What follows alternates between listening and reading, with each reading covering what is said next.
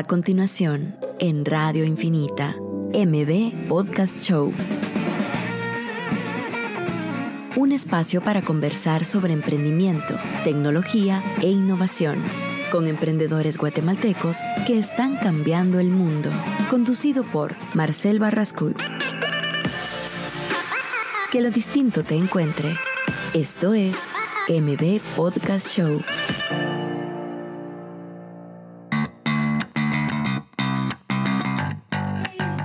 Todos, hola a todos. Ya estamos aquí en vivo en MB Podcast Show con Pedro Pablo Beltranena. Eh, estamos con unos invitados súper especiales. Tenemos al campeón de boxeo de 56 kilos, Juan Reyes, aquí con nosotros, que ganó oro en Barranquilla, que cabal ahorita estamos agarrando la medalla y cómo pesa. cómo pesa, qué rico. Y tenemos a María René Ordóñez, que es la coordinadora de toda la parte de FUNCEPA. Eh, los tenemos aquí porque nos van a contar de un evento que se llevará a cabo el 20 de septiembre. 20 de septiembre, así es. Ajá, en Sporta. Entonces nos vamos a, a, contar un poquito de eso en el tercer segmento. Ahorita con Pedro Pablo, pues, ¿cómo están en el día de hoy, Pedro Pablo, tus luchas? Pues eh, la verdad es que intensas, semanas intensas, estamos en etapa de crecimiento en Concord, entonces la, la, los retos como mencionábamos la semana pasada, eh, es de coordinación, ¿verdad? De cómo coordinas con tu equipo básicamente cualquier acción que estás haciendo, desde ventas, operaciones, administración, eh, para que el negocio de verdad pueda aportar, ¿verdad? O sea, y puedas seguir escalando. Esa es básicamente la, como y la, la, coordi la, la, coordinación como qué, o sea, de que todos sepan lo que está haciendo para que, el, no Exacto. sé, los presupuestos y todo vaya acorde. Sí, cabal, como pre desde presupuestos hasta de que estés vendiendo lo que operaciones sí ofrece, yeah. de que operaciones esté entregando lo que, lo que se ofreció, eh, de que los clientes estén satisfechos, de que las ventas vayan conforme al presupuesto que se tiene. O sea, digamos que ahorita sí es de netamente coordinación el reto que ¿Y cómo, tenemos. Encima. ¿Cómo te ha ido con eso? Pues bien, creo que hemos encontrado distintas herramientas. Eh, uno de los libros que cabal recomienda es este Rockefeller Habits. Eh, ahí hay una página importante de, de ¿cómo es? De One, One Pager, pager. Est est de estrategia y basada en ese one pager estamos como aterrizando básicamente la estrategia de cada una de las áreas eh, que sea y manejamos herramientas como RPS eh, internos de cada área. Eh, es un reporte básicamente de, de, planificación semanal para ir viendo y cumpliendo metas. ¿verdad? Entonces, eh, cada área tiene esa, ese RPS que se comunica al one pager estratégico de la, de la organización, digamos. Y entonces, basado en esa organización, ahí se verifican resultados, ¿verdad? Entonces, cómo, cómo, cómo delegar básicamente responsabilidades de arriba para abajo y de abajo para arriba se estén, se estén dando resultados. Qué interesante. Y mira, ¿cómo has logrado ahorita, ya que, o sea, no sos solo vos, sino que tenés socios, de poder encontrar esos, esos puntos? Eh, yo sé que vos tal vez tenés unas ganas de hacer algo más, aquellos tienen otra, otras ganas o tienen otra visión. ¿Cómo has logrado? Bueno, no, no creo que tengan otra visión, pero tal vez otros objetivos un poquito más claros e importantes para ellos. ¿Cómo has logrado ¿O cómo logran entre tres personas desarrollar algo tan importante? Pues fíjate que una de las principales cosas es alinear incentivos de largo plazo, uh -huh. diría yo. Eh, ¿Cómo se alinean incentivos de largo plazo? Es de primero siendo humanos, ¿verdad? Y siendo honestos con, con cualquier cosa y, y, planificación, plan de vida que tengamos. Eh, y segundo, con la disposición y entrega que tengamos para cada uno de los proyectos que queremos. Okay. Entonces, básicamente es alinear incentivos de largo plazo, eh, palma, empalmarnos ¿verdad? y básicamente seguirlos conversando en el tiempo. ¿verdad? Ok, qué interesante. Cabal. Pues espero que si a alguien le está pasando algo similar, pues escuche estos consejos y que le sirvan. Mi lucha eh, de esta semana fue algo dura, la semana pasada fue una semana muy dura. Eh, que logré concluir algo bien interesante que estoy seguro que a mucha gente le ha pasado, de que ustedes se acercan a venderle algo a una empresa y, y, y, se da cuenta, ok, te dicen que sí o te dicen que no. Al final el tiempo de un emprendedor y el tiempo de una empresa es totalmente diferente. O sea, a mí me urge vender algo Ajá. y a las empresas no les importa si se lo, te lo compran ahorita, te lo compran en dos meses, te lo compran en seis meses, porque al final ahí va a estar el producto o el servicio. Entonces, ¿cómo haces como mentalmente decir, ok, ¿cómo hago para que esas personas entiendan de que a mí me urge y que, pero tampoco que se vea tan como, a la madre, me urge, me urge necesito que me lo compren porque se pueden aprovechar? Pero el, el entender y aceptar de que así es, de que las empresas no te lo van a comprar de un solo, sino que tal vez están a esperar dos meses, tres meses, pero a vos esos dos meses se, se representan muchísimo. Largo, cabal. Y una de las cosas que va la estrategia de ventas es, es trasladar un sentido de urgencia, ¿verdad? Uh -huh. Ese sentido de urgencia en podérselos decir y en decir, O sea, hacerle, encontrar una línea que les haga ver que a ellos les urge tener tu servicio. Ah, qué digamos. interesante. Ah, Entonces puede ser un sentido de urgencia solo trasladárselo, pero no porque te urge a vos, sino porque a ellos también les urge tener tu servicio. Como, digamos, decirle, mire, si no lo agarra ahorita, en tres meses puede subir de precio o, algo así. Ajá, o, o ahori- es ahorita. ¿ah? Ya. Es ahorita. Qué interesante. Bueno, aquí tenemos a nuestros invitados, María René, eh, que es la coordinadora de eventos y toda la parte de relaciones públicas de FUNCEPA. Nos acompaña el día de hoy. ¿Cuáles son tus luchas o cuáles han sido tus luchas de esta semana? Uy, uy, uy, en temas de educación, pues, ¿qué les puedo decir? Es una lucha constante. Realmente, eh, bueno, yo me encargo de toda el área de recaudación de fondos, entonces como me identifico un poquito con lo que tú estabas hablando, ¿verdad? Eh, de no querer tampoco presionar a las personas y no sonar tan needy, por así decirlo, pero al mismo tiempo es, pues uno tiene ciertos pues ciertas metas que, que llenar durante la semana, ¿verdad? Y definitivamente, pues hay que saber trasladar el mensaje y como tú decías, ponerle intención más que todo a lo que uno quiere en el día a día. Eh, uy, uno se va perdiendo, ¿verdad? Con, con el tráfico, con la situación de política, con la familia, con, con tanto que, que uno sí tiene que respirar profundo y decir qué cosas son las que yo puedo, qué cosas están a mi alcance que yo puedo cambiar y qué no puedo cambiar. Y esas que uno pueda cambiar, realmente poner, cavar todo tu atención, tu enfoque y decir qué herramientas me van a ser útiles para que yo pueda alcanzar pues XY, ¿verdad? Y hacerlo de esa forma, ¿verdad? Realmente eh, esta semana eh, ha sido bastante complicada. Eh, nosotros, pues nada, tenemos, aparte de que pues es una fundación, siempre le he dicho a la gente, tenemos la, el tema de la educación sobre los hombros, ¿verdad? Todo lo que nosotros hagamos y dejemos de hacer, pues siempre en mi, en mi cabeza está que algún niño se va a quedar sin, sin, sin una oportunidad de soñar o de tener acceso a estas herramientas del siglo XXI. Y justo eh, pues siempre estamos muy cargados de muchos eventos, de muchas metas, de, de mucha recaudación y, y, pues sí, esta semana me, me ha tocado sentarme y decir, bueno, hay que paso a paso, uno por uno, no lo puedes hacer todo porque si lo quieres hacer todo, después no haces nada. Eh, y pues sí, eso ha sido parte de, de mi semana y ahí vamos. Sí, ¿verdad? es, es increíble cómo cada semana es diferente a la de otra, porque digamos, la semana pasada eso te apuesto que era mucho más tranquilo, o tenías otras luchas y la otra Totalmente. semana otras luchas. Creo que es algo muy constante la gente que está emprendiendo, la gente que está desarrollando algo, y especialmente yo estoy seguro que Juan tiene un montón de cosas que decir de, de qué hacer después de ganar un oro. O sea, yo sé que es bien difícil, ok, ya que conseguí el oro, o sea, o sea, ¿qué sigue? Porque yo estoy seguro que es complicado y la presión que tenés de, ok, ya conseguiste un oro, ahora tienes que conseguir dos o, volver a conseguir, ya no puedes bajar. Eh, ¿cómo, cómo, ¿Cómo estás pasando eso, Juan? Porque, digamos, ahorita acaba de ser y acabas de ganar el oro y aquí la tenemos. ¿Ahora qué sigue? Sí, ¿qué tal? Buen día. Eh, fíjate que ahorita sigue Juegos Centroamericanos eh, en Lima. Entonces creo que la lucha, ahí sí que la lucha diaria es estar, estar eh, compitiendo eh, con, con nuestro propio peso, ¿verdad? En nuestra categoría siempre cada, cada uno nos vamos a veces dos, tres kilos a- arriba de nuestra categoría, ¿verdad? Entonces la lucha que, que yo he tenido esta semana ha sido de, de estar compitiendo con, con, mi propio, con mi propio peso, ¿verdad? Estar ahí sí que equilibrándome en, el, en, en mi categoría. O sea, de tu peso, de tu peso. O sea, De- no, no es como que normal, gente de tu digamos, peso. Am, sí, eh, digamos yo peso, eh, realmente tengo que pesar 56 kilogramos, ¿verdad? Ajá. Eh, pero ahorita ya que tuvimos un, un leve descanso de, de- Subiste un par de libras. de ¿ok? 10, 15 días, entonces quiera o no, eh, nos subimos un par de libras, ¿verdad? Entonces la semana pasada empezamos a, a entrenar ya, ya fuerte y como te decía, he estado compitiendo con mi propio peso, ¿verdad? O sea, bajando al- a la misma categoría que, que, que suelo tener. Sí, estar man- eh, creo que mantenerse Mantenien- también es lo mantenerse más difícil. que todo es lo, es lo difícil, ¿verdad? ¿Y cómo empezó toda esta trayectoria del boxeo? ¿Desde qué edad? ¿Cómo fue que surgió? Sí, fíjate, yo empecé desde los 13 años aproximadamente. ¿Cuántos años tenés ahorita, Ahorita perdón? tengo 28. 28. Cabalmente ayer cumplí los 15 años. 28. 15 años Eh, ya. ayer, 10 de Ayer. septiembre, yo también Ayer. cumplí ayer. Ah, años. felicidades. Eh, ¿En serio? Qué bien. Eh, pues sí, em, empecé a los 13 años am, en San Benito Petén, en el complejo deportivo Maya, ¿verdad? Eh, ahí todo, todo empezó en, en un campo de, de fútbol, que un compañero me vio, me vio ahí en una riña de...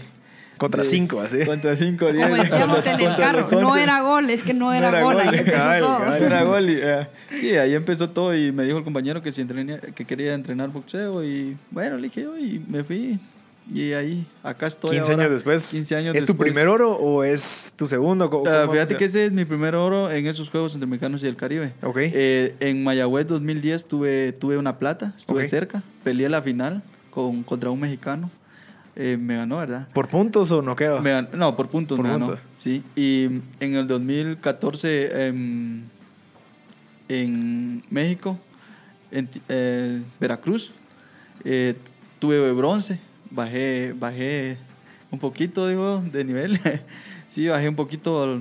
Era, lo ideal era mantenerme en la plata, ¿verdad? Ujú. o subir. hoy- o subir. Ajá. Y ahora, gracias a Dios, se, se dio esa medalla de oro en, en Barranquilla. Mira, ¿y cómo, cómo funciona? O sea, ¿qué crees que aprendiste de, de- de bronce, después a plata, después a oro?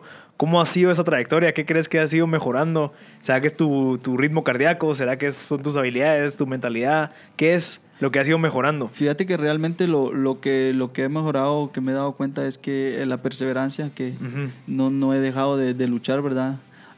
Siempre me han dicho, mira, ah, es que eh, ah, ya no pudiste, ya no vas a poder. Y hay, siempre hay personas negativas que, que le dicen a uno las cosas así como para desmotivarlo, se podría decir, ¿verdad? Pero eh, realmente yo, yo con esas palabras a veces no, es más, me motivo un poco más para, para seguir, ¿verdad? Para demostrar que sí, que sí se puede, que sí hay potencia, que sí hay potencial acá en Guatemala, ¿verdad? Y realmente importantísimo no, no desmotivarse porque a veces hemos, he tenido unos compañeros también ahí en selección que digamos, mm, a veces nos ganan, hay que sa- en este deporte hay que saber ganar y perder, ¿verdad? Creo que en todos.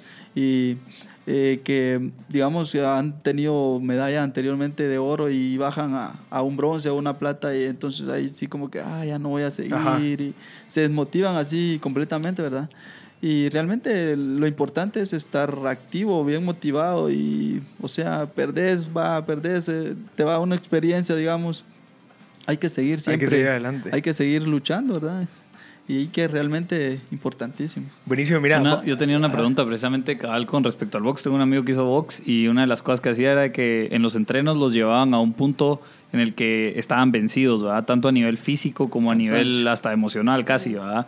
Eh, y, a- y cuando llegas a ese punto en el que ya estás vencido a nivel como físico y emocional, ahí es donde empieza realmente el entreno, ¿verdad? Porque es ahí bajo, bajo digamos, bajo eh, o sea, bajo esa debilidad en la que estás básicamente toda la pelea, ¿verdad? Entonces, eh, me pareció uno bien interesante, ¿verdad? El tema de que bajo esa debilidad es donde, donde estás compitiendo, pues, ¿verdad?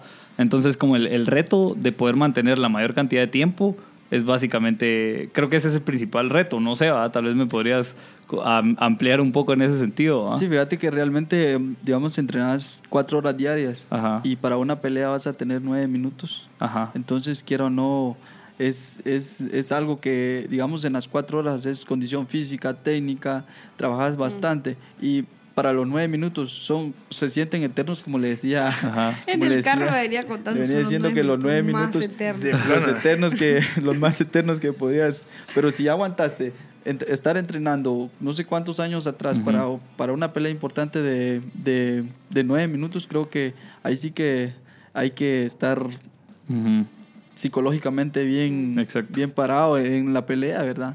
Importantísimo. Creo que hay muchas preguntas, solo que, cabal, vamos a ir un corte, solo para, si alguien quiere hacerle alguna pregunta a Juan Reyes eh, o a María René Ordóñez, nos pueden escribir al WhatsApp 5741-1290 o nos pueden llamar al 2369-7389 o 7390. Eh, vamos a entrar un corte para que nos sigan sintonizando después de estos anuncios.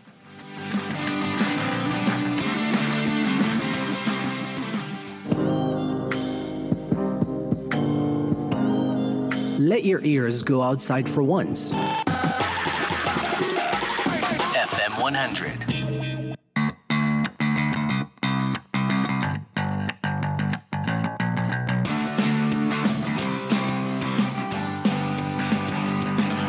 Ya estamos de vuelta, ya estamos de vuelta aquí con el show de M Podcast Show. Estamos con Pedro Pablo Beltranena, María René Ordóñez y Juan Reyes que nos acompañan el día de hoy para contarnos de un proyecto que tiene bien interesante de Funcepa. Eh, pero Pablo, ¿cómo, ¿cómo vas con toda la parte de Concord? ¿Cómo va toda la parte de los, de los proyectos que están sacando el CFO as a Service? ¿Qué es? Eh, bueno, el CFO as a Service, como lo hemos comentado, es un servicio que ayuda a organizar las finanzas de las empresas, a que atender a que tengan finanzas estructuradas. Eh, lo que hacemos es una implementación de su modelo financiero para que entiendan su negocio en números, ¿verdad? Así como entienden bien claro quiénes son sus canales de venta, quiénes son sus costos, cuáles son sus costos, cuáles son sus gastos. Pues básicamente entenderlo también a un nivel financiero, en un, en un flujo de caja, eh, estado de resultados y balance general. Eh, el, básicamente se hace la implementación y después tenemos un reporte mensual donde ya se van tomando decisiones basadas en ese reporte, ¿verdad? Perfecto. Y le recordamos que, bueno, hoy salió un episodio en M Podcast en Spotify en iTunes sobre la diferencia entre Facebook e Instagram. Creo que es bien interesante saber eso. La gente de mercadeo, la gente que está a cargo de empresas en la parte digital, creo que es interesante. Lo habla Diego Ríos, que es un fundador de Conversión, que antes era Splash.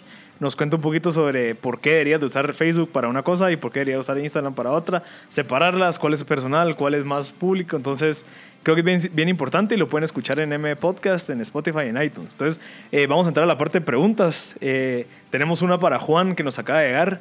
Así que listo, Juan. ¿Qué se siente en los últimos segundos antes de ganar el oro? O sea, cuando estás peleando. Digamos, sabes de que quedan 30 segundos de campana. ¿Qué se siente? ¿O cómo fue que ganaste? ¿Ganaste por knockout? ¿Ganaste por, por puntos? No, no, realmente gané por, por puntos, Por ¿verdad? puntos, 3-2 quedamos en Tuviste que aguantar todo el- todos los rounds. todos los rounds, sí, tuvimos que tener una, una, una, una, una preparación bastante dura, ¿verdad? Ujú. Estuvimos eh, en Cuba, estuvimos entrenando un mes y un mes y días. Ajá. Que, que creo que fue cada dos días teníamos sparring con, con los mismos cubanos, estaba Brasil ahí mismo y fue una preparación dura, que no ya de lunes a viernes sparring, sparring, sparring Sí. y ya nosotros llegamos a viernes, muchachos, todavía otro sparring. y así realmente... va, Y, y tu sparring es de, de verdad. O es sea, de verdad, nada sí, que no, no es de estar nada.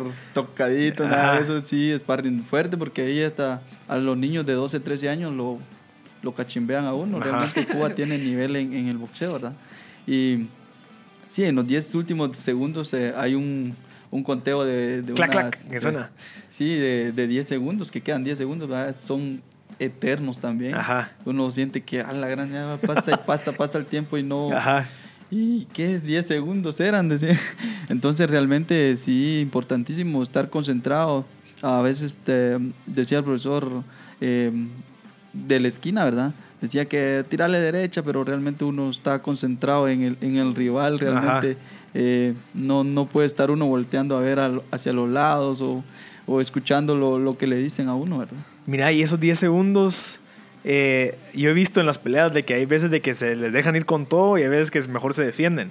¿Por qué es que, que hay opciones de que, ok, le voy a entrar con todos los últimos 10 segundos? O mejor me defiendo y espero que pasen los 10 para que ganemos a ver quién gana en puntaje. Sí, realmente si, si vas ganando en, eh, en, en los rounds, ¿verdad? Quiera no un, un golpe de, de suerte, le decimos nosotros, Cabal. un knockout ahí en los últimos 10 segundos, te, Sí, te, Te vas puede romper la te vas de una vez para, Ajá. para abajo, ¿verdad? Eh, realmente sí, a veces sí, depende de cómo vaya la pelea, si va, si va digamos como empatados, ¿verdad? Entonces en los 10 segundos, o sea, no, no te define, no te define, pero como te digo, un, un golpe de suerte te puede definir Cabal. la pelea también, ¿verdad? tanto como para, para vos como para tu oponente. Perfecto, ¿tienes alguna pregunta? Sí, otra de las preguntas era el tema de qué conocimiento tenés hoy que hubieras cabido, que, o sea, hubieras querido tener hace cuando empezaste a boxear. O sea, para las personas que básicamente están empezando a boxear hoy. Sí, fíjate que ah, realmente ahí sí que el que tengo ahora la, la experiencia, ¿verdad? Pero am, anteriormente sí uno empieza con, con, con cero como en todo, en todo deporte o en todo trabajo, ¿verdad? Ujú. Uno empieza con cero y realmente importantísimo ponerse, trazarse la meta que uno quiere. Realmente yo, mi intención era llegar a, llegar a pelear un, un campeonato centroamericano.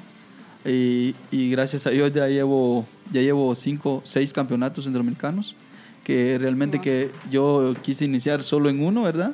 Dije yo por lo menos a, un, a uno que vaya. Ajá. Y, y ahí sí que ya realmente superé mi- mis expectativas que tenía, ¿verdad? Mira, y ahorita creo que viene lo más difícil, que es cómo mantenés el oro. O sea, cómo te mantenés ese- en ese nivel que te costó tanto llegar, que te echaba riata cada dos días con cubanos. Ahora, ¿qué vas a hacer para seguir manteniendo ese nivel y no bajar? Y para que no pase lo que le pasa a muchas personas, de que ganan y después ya, ok, ya gané, ya. Eh, Sí, realmente ahora me, eso me, me dicen varias personas, ¿verdad? Que, Te meten que miedo. ahora, ajá, que ahora, que ahora voy a tener una presión ya Mayo. mayor a la, a la que antes tenía. O si no tenía, que ahora voy a tener una presión encima. Entonces realmente ahí sí que no es, no es, no es que me metan miedo, ¿verdad? Pero uno ya, uno ya se siente más comprometido a, a, a dar más por, por, por Guatemala, ¿verdad?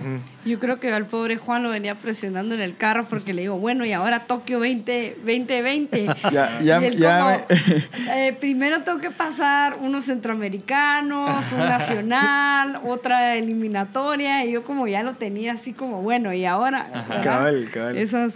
Sí, ella ya me, ya me Presiones estaba que- tirando de una vez a Tokio. ya, y me dijo que me, me preguntaba si ya con este con esta medalla ya clasificaba, pero no, realmente es más ni, ni a los ni a los panamericanos ni a los Juegos Panamericanos clasificamos porque siempre tenemos un preclasificatorio antes, ¿verdad? Que son que son dos. Em, Lima, Perú, primeramente Dios estemos ahí, ¿verdad? Y, y ahí sí que quién sabe en Tokio, ahí sí que Sí. Dios, Dios dirá qué, qué nos trae para el futuro. ¿verdad? Ya con una oro yo creo que ya tenés muchas habilidades, ya aprendiste mucho y ya tenés toda la credibilidad de la gente para, para ahí poder ya- lograr eso. Sí, ya hay una bonita, una bonita experiencia, ¿verdad? Y creo que con eso ya, ya con los jueces que, que antes am, no, nos, no nos tomaban muy en cuenta, ¿verdad? Hoy ya realmente ya fuimos dos, dos medallas ahí. Entonces creo que ya, ya, no se, ya no se van a tirar así porque realmente antes eh, mirábamos, yo, yo realmente yo escuché a un, a un peleador, ¿verdad? Ah, me toca con Guatemala, así como que Ah, ok. Guatemala X, así, ¿verdad? Y le cayó su cachimbeada con vos. qué. Realmente, realmente Bien, sí. guate. Realmente sí se, se siente motivante, ¿verdad? Y con esa medalla, primeramente Dios, sí sigamos eh, triunfando más, ¿verdad? ok. Sí, una, una cabal de las, de las preguntas es cuál es la diferencia tal vez entre un boxeo olímpico y el boxeo, digamos, de, que se ve en Hollywood, digamos, ¿verdad?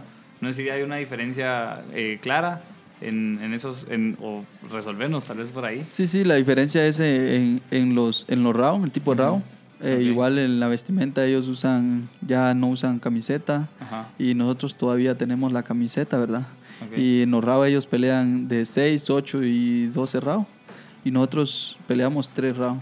Ok, es más, es más técnico en Es algún más grado del técnico. olímpico. Más que todo ahí con ellos en el profesional se usa eh, demasiada fuerza. Ajá. Creo que ya usan la pegada, ¿verdad? Pero porque ahí van a, a noquear de una Ajá. vez. Ya a veces también como, como peleaba este Mayweather, creo que es muy técnico. Ajá. Muy técnico, no, no tenía, no se miraba mucha pegada, pero es técnico, entonces eh, realmente igual en- nosotros también tenemos nuestra técnica, ¿verdad? Pero es la, como te digo, la diferencia de Rao es lo que nos diferencia bastante de, de, de ellos. Ok. Eh, otra pregunta era como que con qué, contra, con qué boxeador con qué boxeador quisieras pelear, digamos, o sea, de los de los nombres con los que has visto, con los que te has entrenado, básicamente, eh, con quién quisieras tener una pelea para medirte, básicamente. Sí, fíjate que realmente yo, yo no, no, no me voy a, Ajá. a- así a, a eso, ¿verdad? Ajá. Realmente yo, ahí sí que el que me, el que que me toque. toque, ese, Ajá. ese, ese, con ese me doy, ¿verdad? Realmente sí creo que entrenamos fuertes para, para competir con, Para con como dice el, con el que venga, como dice el profesor. Ok. Entonces, como te digo, realmente no tengo un, un rival así que yo quisiera estar Ajá. dándome con él, ¿verdad? Mira, ¿y alguna diferencia entre, eh, que vos hayas captado tal vez en otro guatemalteco o en otra persona de, de cuando peleaste, la diferencia entre oro y plata? O sea, ¿cómo fue que vos lograste oro y cómo fue que la otra persona, por qué no logró el oro? ¿Qué crees que le hizo falta? ¿Qué crees que le puedes recomendar a la gente? O sea, ¿será, será que es el mindset? ¿Será que es, no sé, qué, qué crees que lo, lo que viste? No, fíjate que ahí sí que en cada categoría están, están divididos los, o sea, cada categoría tiene sus, sus rivales fuertes. Entonces, quiero o no, a los demás compañeros, en este caso, ellos tenían rivales fuertes. El que ganó oro eh, le ganó a un campeón olímpico, el otro, Leste Martínez, Ajá. otro compañero. Le ganó al campeón olímpico, campeón panamericano, campeón. Wow. Era campeón en todo.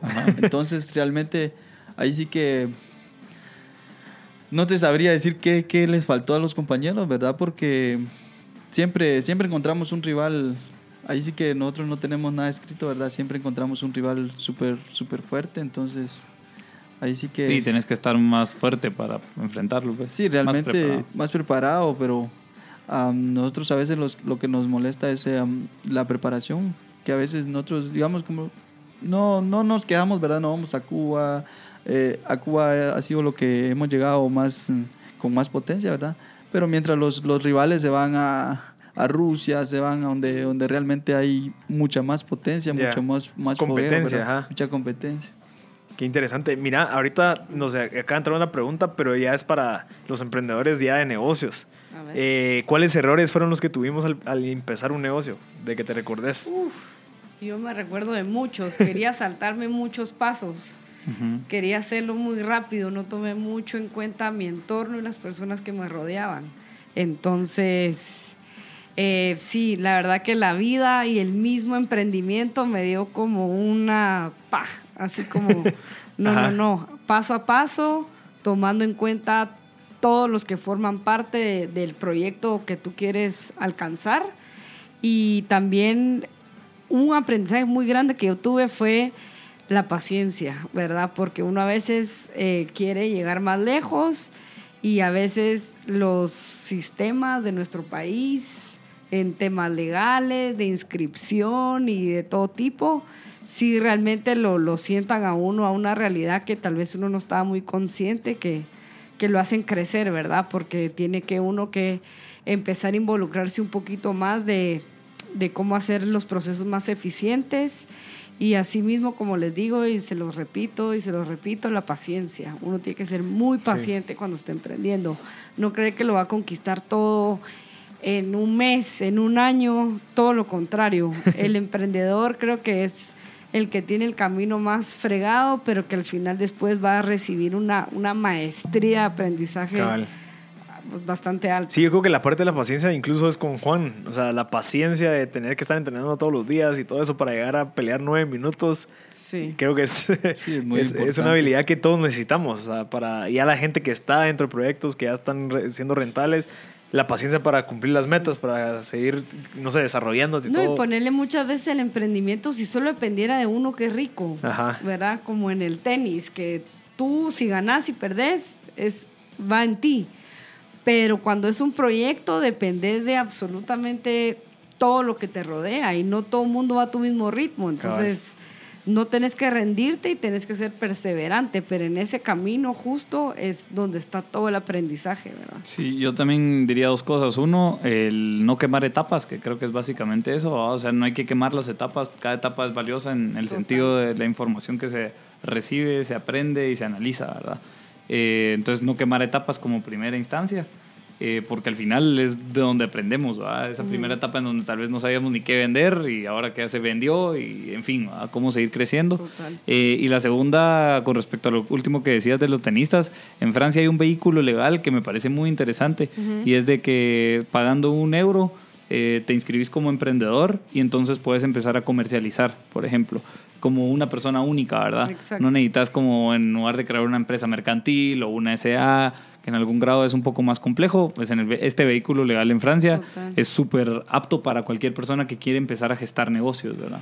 Y eso, ponerle, ese modelo tú lo aprendiste emprendiendo, ¿verdad? Exacto. Porque seguramente te topaste Exacto. con lo que yo estaba hablando, de todo el proceso que pues en nuestro país quizá no es el más eficiente. Exacto. Entonces, de verdad es un despertar, porque ves modelos así y decís, wow, voy a ver qué hago para que mi país también pueda suceder esto. Sí, imagínate, en otros países o en Guatemala que se quiere, que, se quiere incluir esa ley, es de que, que la inversión en emprendimiento sea deducible de impuestos.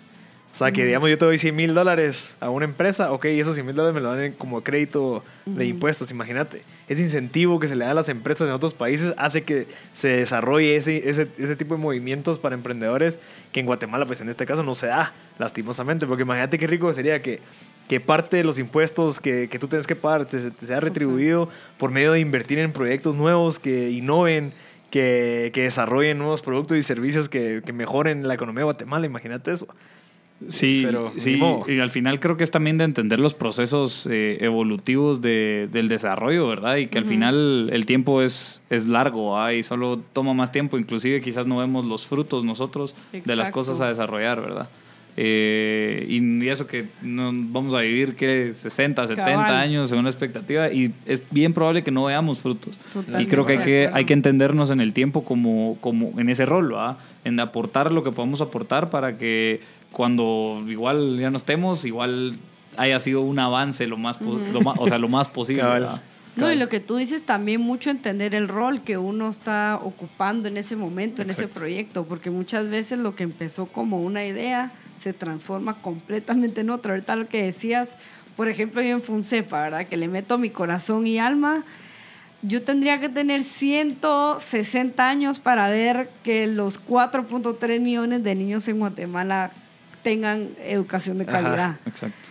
Y yo dije, ala, qué triste, no voy a vivir para, para verlo. Pero después dije, no, momentito, eh, entiende tu rol, entiende qué, qué vienes a aportar a esa misión para, para poder realmente estar en paz, ¿verdad? Porque si no, eh, la ansiedad, la, la ambición y todo, está uno como uno quiere estar en todo. Sí, es cierto. Y no es así, Sí. ¿verdad? Y empezaste a cuidar así para poder llegar más Exacto. de 80 a 120 años, aunque sea. Comer más pescado. Cabal. Yo creo que otra, una de las cosas que yo también cometí el error fue cabal. eh, mis hipótesis en ese momento que decía, ok, esto puede estar pasando, quiero solucionarlo así. eh, están, bueno, no, yo estaba más enamorado de la solución que yo creía que tenía y en vez de estar enamorado de la solución debería haber estado enamorado del problema. O sea, porque al Ujú. final mi solución, si en dado caso no funcionaba, ok, no importa, sigo con otro proyecto, pero al final, cuando estás enamorado de un problema, algo mucho más grande que tu solución, ok, si no funciona esa solución que se te ocurrió, pruebas otra y pruebas otra. Entonces, es como resiliencia, ya sabes, como que tenés, ah, ok, eso me incomoda tanto que quiero ver cómo desarrollo algo para que se solucione. Pero estás o sea, te, te- te incomoda tanto ese problema que todas las soluciones que vos vas a ir viendo son, son parte del proceso, no tanto como que ah, esa solución fijo funciona y estoy enamorado de la solución y no funciona, entonces ya, como no funcionó, ya busco otra cosa que hacer. Pero creo que el estar enamorado del problema, el de verdad tener el problema como algo que es como tu misión de vida, cumplir y solucionar, como el tuyo estoy seguro que es la educación. O sea, no creo que es. estarías haciendo esto solo porque sí, sino que realmente tu, tu, tu, tu clavo, tu algo que te incomoda es que pues, no puede ser que hay niños en Guate que no tengan acceso a tecnología. Y mucho lo que tú decís es cierto, que te apasione el, el- el tema que querés resolver, ¿verdad? Porque hay, digamos, uno ve posts así súper lindos que dice que tu trabajo no sea trabajo, y Sí. así, ¿verdad?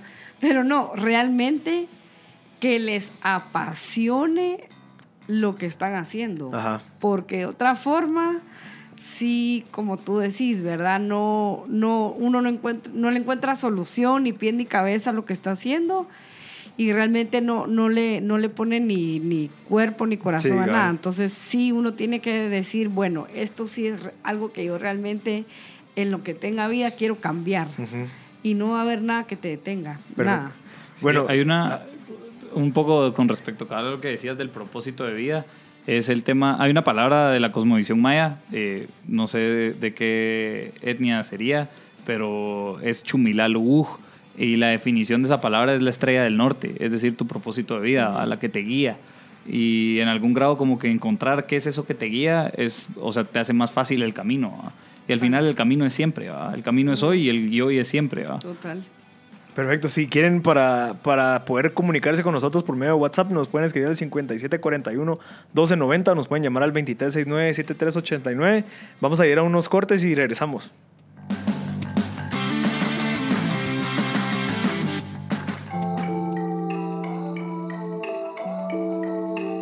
Estás escuchando Infinita FM 100. Que lo distinto te encuentre.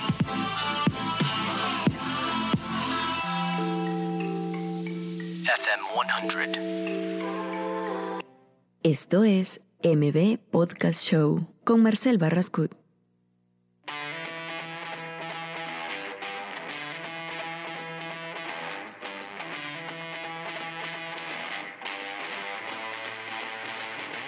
Estamos de- ya estamos de vuelta aquí con nuestros invitados especiales, con Pedro Pablo Sí. Beltranena. Estamos con María René Ordóñez y Juan Reyes, que es el campeón de oro ahorita de Barranquilla. Vamos a hablar un poquito de un programa, eh, bueno, un, un evento que se está desarrollando en Funcepa que nos va a ampliar un poquito María René. Contanos, por favor, qué es. Bueno, para todos, eh, un saludo a todos, ¿verdad? Yo soy de Funcepa. y para contarles un poquito, porque una vez se supone, eh, Funcepa es la fundación que llevamos tecnología a las escuelas primarias públicas de Guatemala. Cuando yo me refiero a tecnología, es que nosotros equipamos las escuelas con laboratorios de, con computadoras y damos capacitación. Esto lo hacemos en toda Guatemala. Muchas veces nos preguntan, ay, ¿cómo escogen las escuelas? Eh, nosotros tenemos un programa de incentivos porque sí creemos mucho que las personas tienen que querer las cosas para, para, para que las cuiden, ¿verdad? Entonces, uno de los incentivos grandes es, digamos, la, la bola de, de, que las computadoras están por ahí se arriesga se riega rápido. Entonces, cuando nos llaman y nos dicen, miren, nosotros también queremos un laboratorio con computadoras, pues les pedimos tres requisitos mínimos que son electricidad, seguridad y techo. Seguridad es en vez de una puerta de madera, una puerta de metal. Cuando la escuela ya cumple con esos requisitos, llenan un formulario y pues ya nosotros, conforme los fondos que vayamos teniendo, vamos equipando.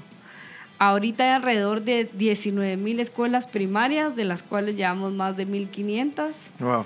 Con, con, equipo. Con equipo y capacitación. Y pues la meta es llegar a todas, ¿verdad? Porque sí creemos que no importa dónde naciste, tenés el derecho a contar con herramientas del siglo XXI. Y a raíz de los fondos, pues siempre estamos haciendo actividades diferentes y un poquito inspirados, sin el poquito, bastante inspirados en, en los campeones nacionales que realmente han sido un orgullo para Guatemala, ¿verdad? Tantos deportistas que, que salen y que realmente regresan con estas medallas y con estos honores increíbles, pues decidimos hacer eh, Knockout por Fonsepa. Realmente sí creemos que donar no tiene que ser aburrido y es por ello que siempre tratamos de hacer diferentes dinámicas, de hacer eventos incluyentes, de darle también luz, ¿verdad? Como decimos, a, todos aquellos que representan muy bien a nuestro país. Y en esta ocasión, pues, Knockout por Funcepa, juntamos a cinco comunicadores guatemaltecos, dentro de ellos está Marcel, uh. que por cierto no ha practicado. Vamos a ver cómo le va a ir en el ring de box. Ahí va a aprender. Y tenemos. Voy a quedar con Juan aquí Tenemos también a, a Carlos Peña, Andrea Henry, Fiorella Perini, tenemos a Ale Duarte, que son guatemaltecos que están dejando la huella, ¿verdad? Y el evento, lo que, o lo que buscamos, uno, obviamente recaudar fondos. Así que... ¿Cómo se puede recaudar fondos? Exacto. El, el modelo está dividido en dos, ¿verdad? Mucho de lo que queremos es de que la gente participe y se suba al ring de box con esto, a pelear contra, estos comunicadores. Contra Juan no les va a tocar, no se preocupe. Pero sí contra Marcel y, las demás personas que les mencioné. Y el, el token o el ticket, por así decirlo, tiene un valor bastante bajo, son 40 quetzales. Ustedes no tienen que ser profesionales de box para subirse al ring, ellos tampoco lo son. La idea es que nos divirtamos, ¿verdad? Que, sean que participen de este tipo de eventos y entre más tickets de 40 quetzales compren, pues más oportunidades tienen de subirse al ring de box, porque todos estos tickets los vamos a meter a un concurso. Ahora, si definitivamente el deporte no es lo suyo, puede apoyar comprando entradas por 100 quetzales y asistir al evento y pues pasarla bien. Vamos a tener comida, música, eh, estos comunicadores van a estar ahí sudándola en el ring de box. Y también pues vamos a tener a Juan y a Lester que son dos de los campeones nacionales haciendo una pelea de exhibición. Y pues para los que no, no tenemos oportunidad de viajar a, a Barranquilla esta es el chance pues de ver a dos talentos nacionales hacer lo que mejor hacen. ¿Y estas peleas eh, son agresivas? ¿Son solo en el cuerpo? ¿Cómo funciona? Para nada, cabal veníamos hablando, ¿verdad? Que mucha gente confunde el box con violencia y es todo lo contrario. El, el box es una disciplina que te ayuda a canalizar las energías que es algo mucho de lo que queremos fomentar también, ¿verdad? Y dar a conocer ese mensaje que el box no es violencia, al contrario, es canalizar energías, por lo que como les decía, si ustedes van a participar, esto no es un evento de box profesional, entonces van a ser tres rounds de un minuto, que no es casi nada, ¿verdad? Y obviamente van a haber muchas, muchas reglas, no se pueden golpear. En la cara. En la cara. Ajá. En la cara, ¿no? Pero Es- sí en el cuerpo. En si el no- cuerpo, claro, si Ajá. no, mejor juguemos jacks. Entonces, pues sí, la verdad va a estar muy divertido. Estoy muy segura que, que va a ser, es un evento familiar, es un evento que nos va a ayudar. Realmente nuestra meta es poder equipar eh, el albergue que, que juntó a varios de estos niños que se quedaron sin escuelas Por el volcán. por el volcán de fuego. Realmente, pues siempre el post de las tragedias es donde uno también tiene que poner mucho focus, ¿verdad? Y muchas, muchos niños se quedaron sin escuelas debido a que pues eh, se destruyó literalmente la escuela. Y en este albergue pues unieron a varios de ellos y crearon una, una pequeña, un pequeño centro educativo. Y cuando los fuimos a visitar, mucho de lo que necesitaban justo era computadoras. Así que no solo la invitación es para pasarla bien, sino que tenemos una meta muy, muy, muy importante. Creo que hemos demostrado que como guatemaltecos podemos hacer cosas increíbles y sigámoslo haciendo, ¿verdad? Las tragedias no solo son de momentos, sino Sí. después de. Y esta es una oportunidad en que pueden hacer la diferencia, ya sea subiéndose al ring o comprando su entrada. Y, el, y, el, y la idea de hacer boxeo es como que se está luchando por la educación. Así es, estamos los comunicadores, Juan, Lester, todos los que estamos formando parte de, estamos luchando, ¿verdad? Para que estos niños pues tengan acceso de nuevo a su laboratorio que quizá algún día lo tuvieron y ahí sí que pues uno no, no decide, ¿verdad? Cuando pasan las tragedias eh, climáticas, entonces la idea es volverles a dar esa oportunidad y sí creo que juntos lo podemos hacer. Nuestra meta es que lleguen 100 personas. Sabemos que en Guate hay más de 7 millones de personas, así En la que ciudad. claro, así que pues nada, únanse, ¿verdad? Mira, y. ¿Qué y- fecha es? ajá. Disculpa. Esto es 20 de septiembre a las 8 de la noche en, En Sporta. Sporta de Carretera El Salvador. Que cae viernes. Jueves. Jueves, es jueves. Cada jueves. Perfecto, vamos a entrar a un corte. Eh, les dejo el número de WhatsApp si quieren más información. Es el 5741-1290 o nos pueden llamar si tienen alguna duda para Juan o para María René.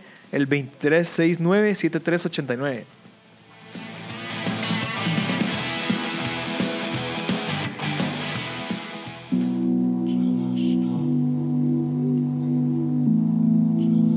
Ovejas. Jamás. Radio Infinita. Y estamos de vuelta aquí con Pedro Pablo Beltranena, aquí en el ME Podcast Show. Les recordamos que es un espacio donde conversamos con emprendedores que están teniendo impacto en Guatemala y en el mundo. Hablamos de temas de tecnología e innovación. Tenemos ahorita a la gente, bueno, a una persona de Funcepa y a Juan Reyes, que es el ganador de oro de boxeo de 56 kilos. Eh, María René, ¿qué es Funcepa? Funcepa, como les comentaba anteriormente, nosotros equipamos laboratorios eh, con computadoras más capacitación.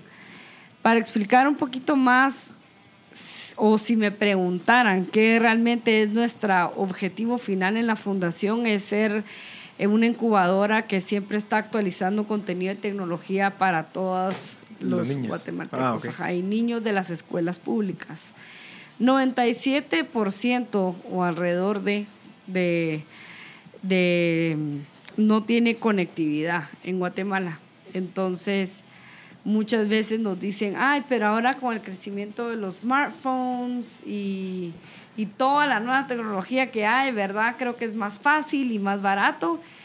Y los entiendo definitivamente, pero también, o sea, llevamos 10 años de, de estudiar bastante el territorio nacional, ¿verdad? Y muchos de los smartphones pues no tienen ni la memoria correcta, ni el espacio, ni...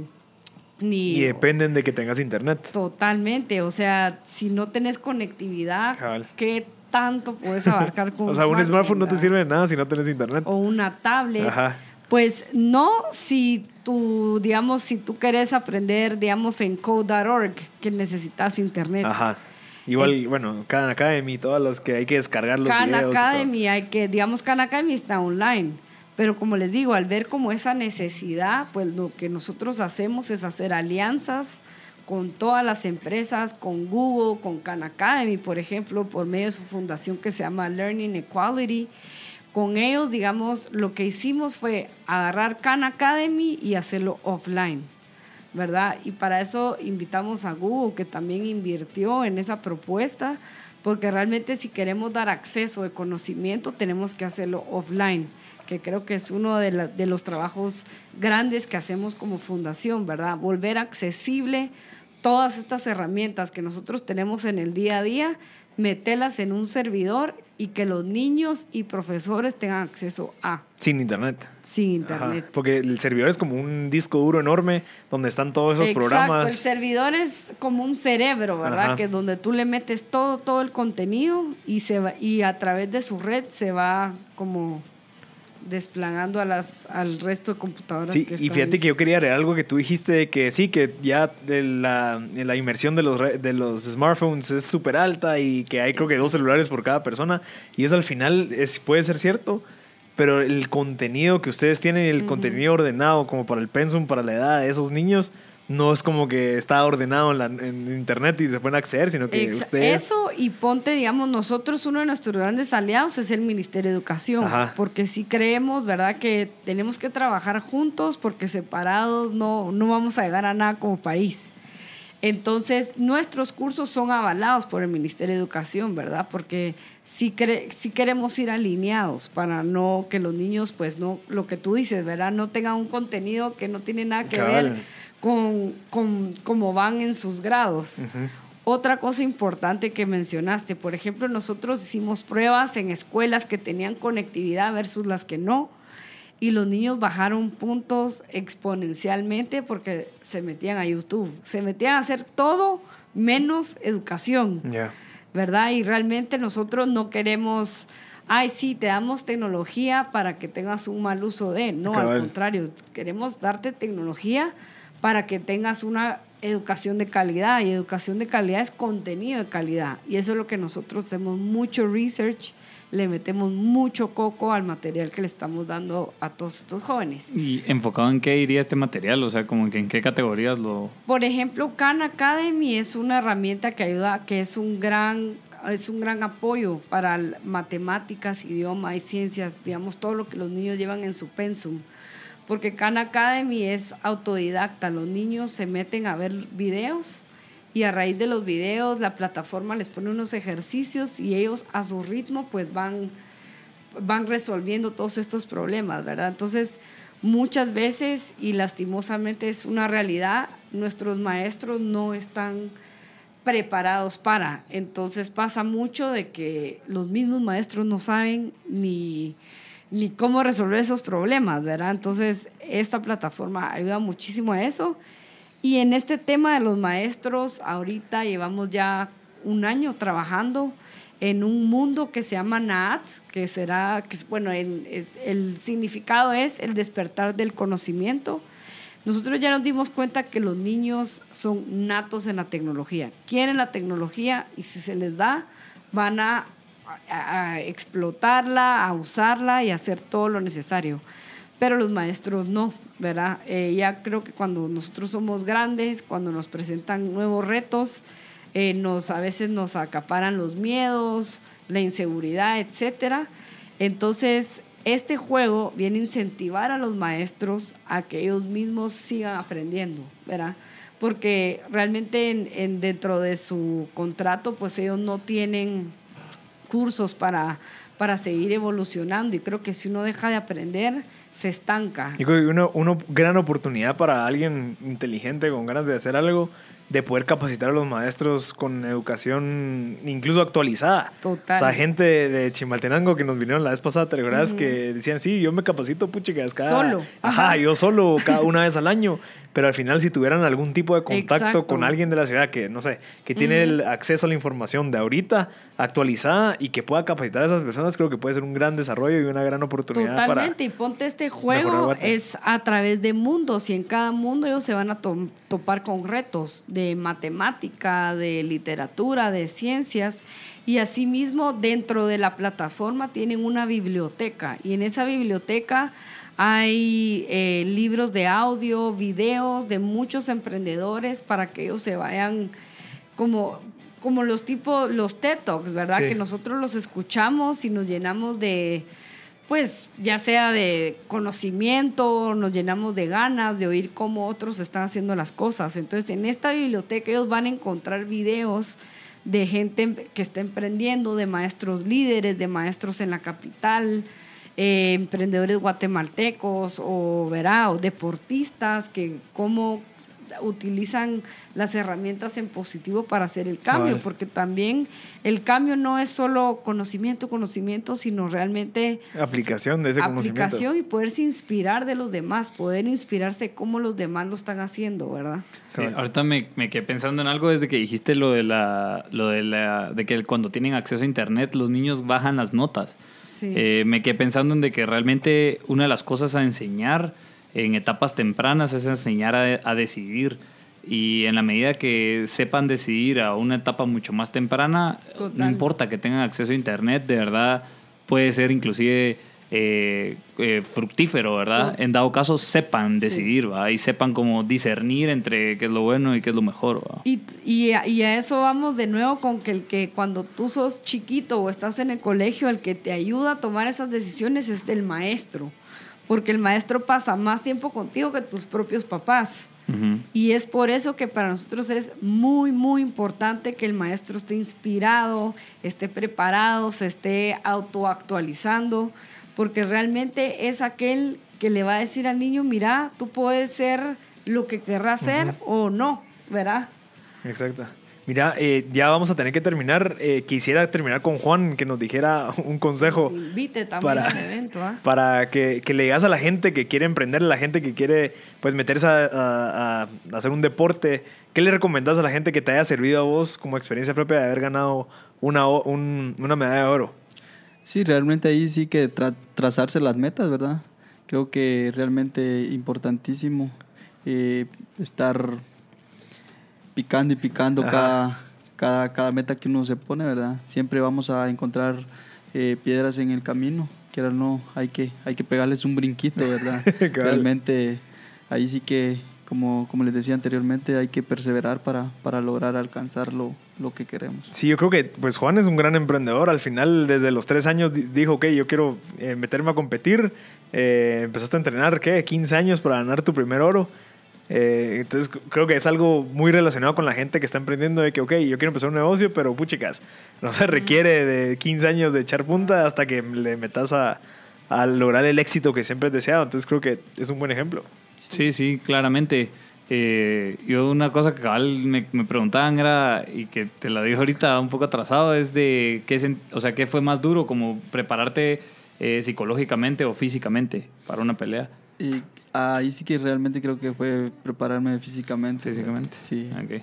Sí, porque mentalmente es algo que fuiste trabajando durante los 15 Ya, años. Sí, durante Ajá. ya 14 años aproximadamente, 15. Entonces sí, realmente ahí sí que físicamente es el, el- ha venido siendo lo más, lo más fuerte, ¿verdad? Perfecto, Juan. Eh, gracias por estar aquí, María René de Funcepa. Gracias. Y Juan Reyes, de campeón de, de boxeo de 56 kilos. Espero que les haya gustado M Podcast Show.